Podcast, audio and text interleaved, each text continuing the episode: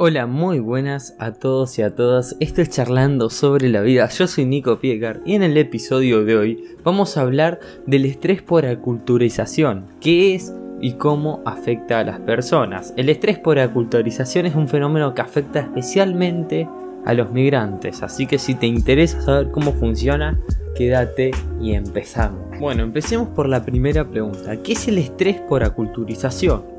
El estrés por aculturización es un proceso psicológico, o sea, que pasa en la mente de las personas, en la conducta, en los comportamientos, que padecen las personas desplazadas al llegar a una tierra nueva, acogida y enfrentarse a todo tipo de cambios y diferencias con respecto a su tierra de origen. Por ejemplo, si yo, Nicolás, que soy de Argentina, me voy a ir a España, voy a tener que pasar este estrés por aculturizarme. Aculturizarse viene de cultura ¿ok?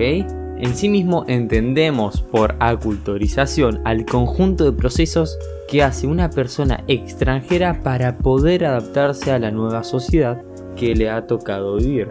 Normalmente este proceso no es cómodo de hacer, puesto que implica cambios profundos en la persona, además de que no tiene la certeza de que vaya a conseguir esos cambios, cosa que le puede generar un desadaptativo estrés, o sea que no se adapte bien. El concepto de estrés por aculturización fue acuñado por John Berry, psicólogo especializado en temas sobre la adaptación de los inmigrantes y los pueblos indígenas tras establecer contactos culturales con otros grupos étnicos.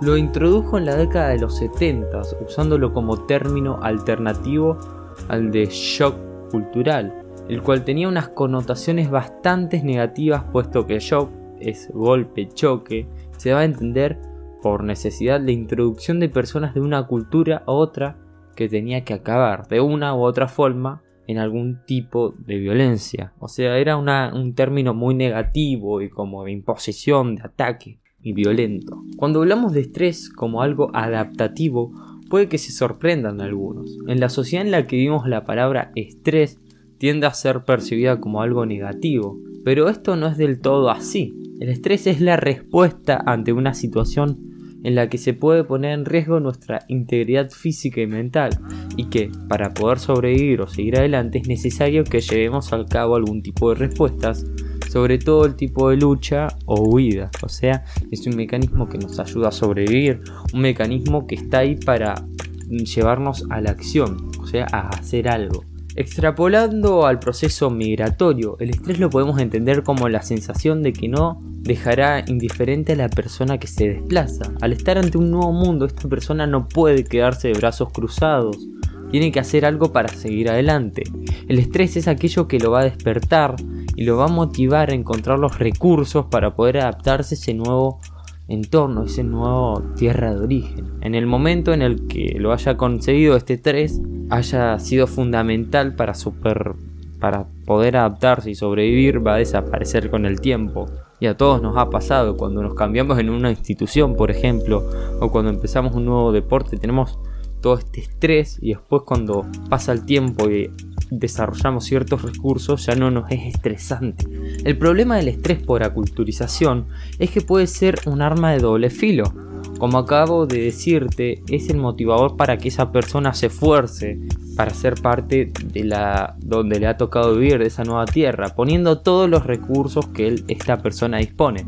El problema es que su proyecto migratorio no, no siempre va a funcionar bien, sumado a un posible rechazo de los locales, o sea, la xenofobia a la gente migratoria, esto pasa mucho en Estados Unidos, y la dificultad para adaptarse a esas nuevas tradiciones, a esa nueva lengua y demás características de aquella cultura. Esto hace que el proceso de aculturación se estire por mucho tiempo, pareciendo que la persona no consiga adaptarse a ese nuevo lugar de residencia. O sea, este proceso de irse a vivir a otro lado puede extenderse en el tiempo por todo lo que conlleva vivir en esa nueva tierra y ese estrés se puede desplazar a lo largo del tiempo y puede ser dañino en cierto punto.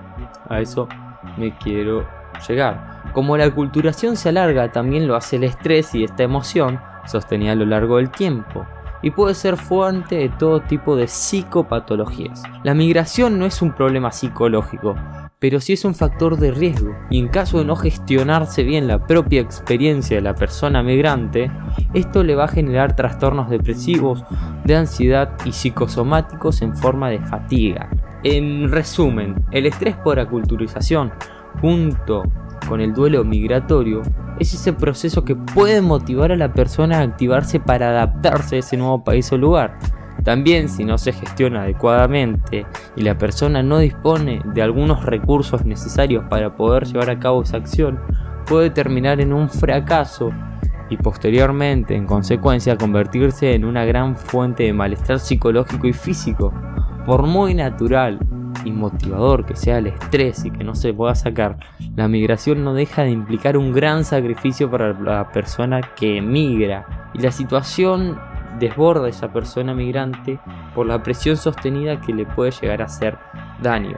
Ahora vamos a hablar de algo importante. Los factores que la predisponen. En sí mismo la definición pura y neutral de estrés por aculturización es simplemente el malestar que se vive al ir a parar a un lugar cuya cultura es significativamente distinta a la de esa persona o de donde venía esa persona. Como decíamos, este malestar no es malo en sí, pero sí molesto, lo cual va a motivar a esa persona a buscar esas estrategias para tratar de reducirlo y esas estrategias están enfocadas a poder adaptarse a ese nuevo lugar donde vive. Es decir, poder conseguir llevar a cabo con éxito la serie de cambios psicológicos, cambios sociales y cambios económicos que implica esa nueva cultura.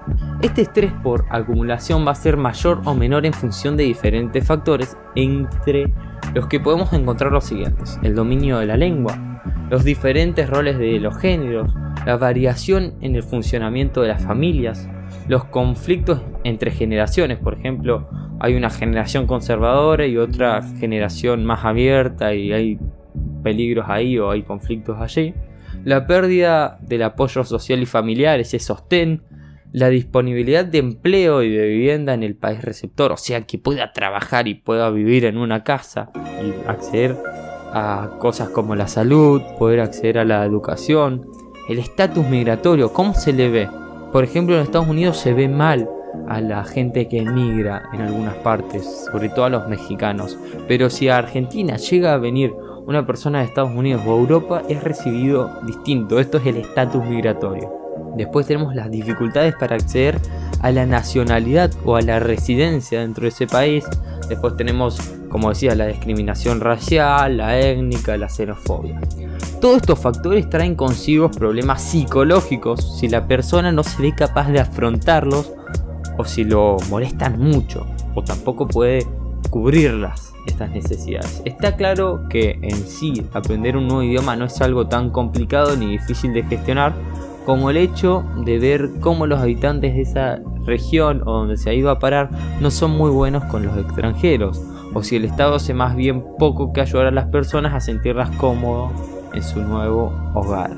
Es por esto que si estos factores se dan y la persona no tiene los recursos para poder hacerle frente, tarde o temprano su estrés asociado a sus intentos de aculturización va a terminar progresando a problemas psicológicos, lo cual va a dificultar todavía más adaptarse a su nueva tierra.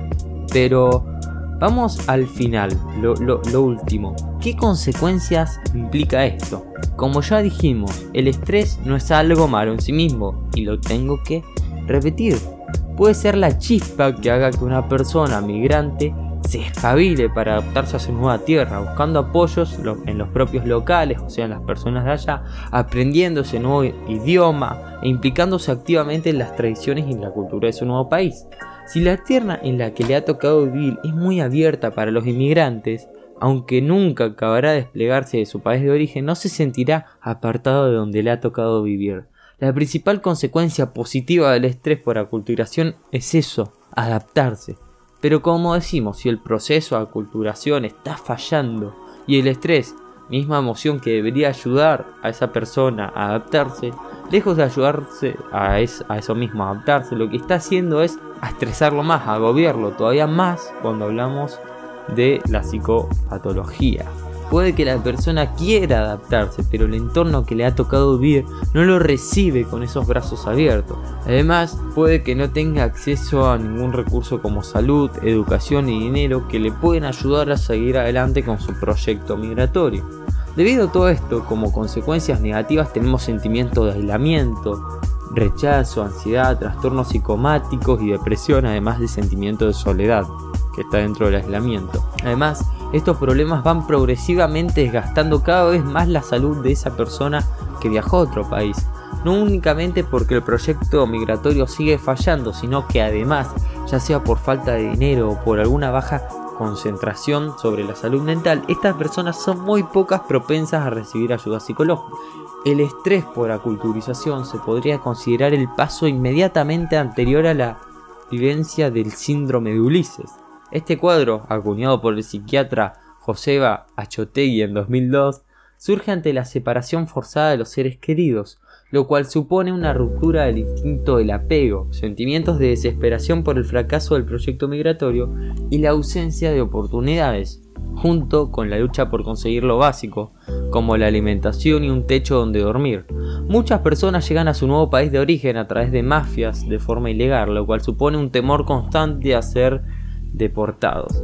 Curiosamente, el estrés por aculturización no únicamente afecta a las personas migrantes, sino también a los locales, ojo, asociado al shock cultural. Los habitantes de la tierra receptora, tanto propios como descendientes de segunda, tercera o cuarta generación de otros inmigrantes, pueden ver a los nuevos allegados como una amenaza económica o competidores por los recursos. Es en este momento que debido al contacto intergrupal aparecen conflictos entre estos grupos, reforzándose la preferencia por un endogrupo y viviendo en un exogrupo como peligroso. O sea, básicamente los que son distintos es peligro, los que son iguales son amigos. Y hasta acá el podcast de hoy. Espero que si en algún momento tenés pensado irte a vivir a algún otro lado, tengas en cuenta lo que te conté acá y veas que puedas cubrir esos, esas necesidades y tengas la capacidad de hacerlo. Te saluda Nico Pietcart y nos vemos en el próximo episodio. Chao.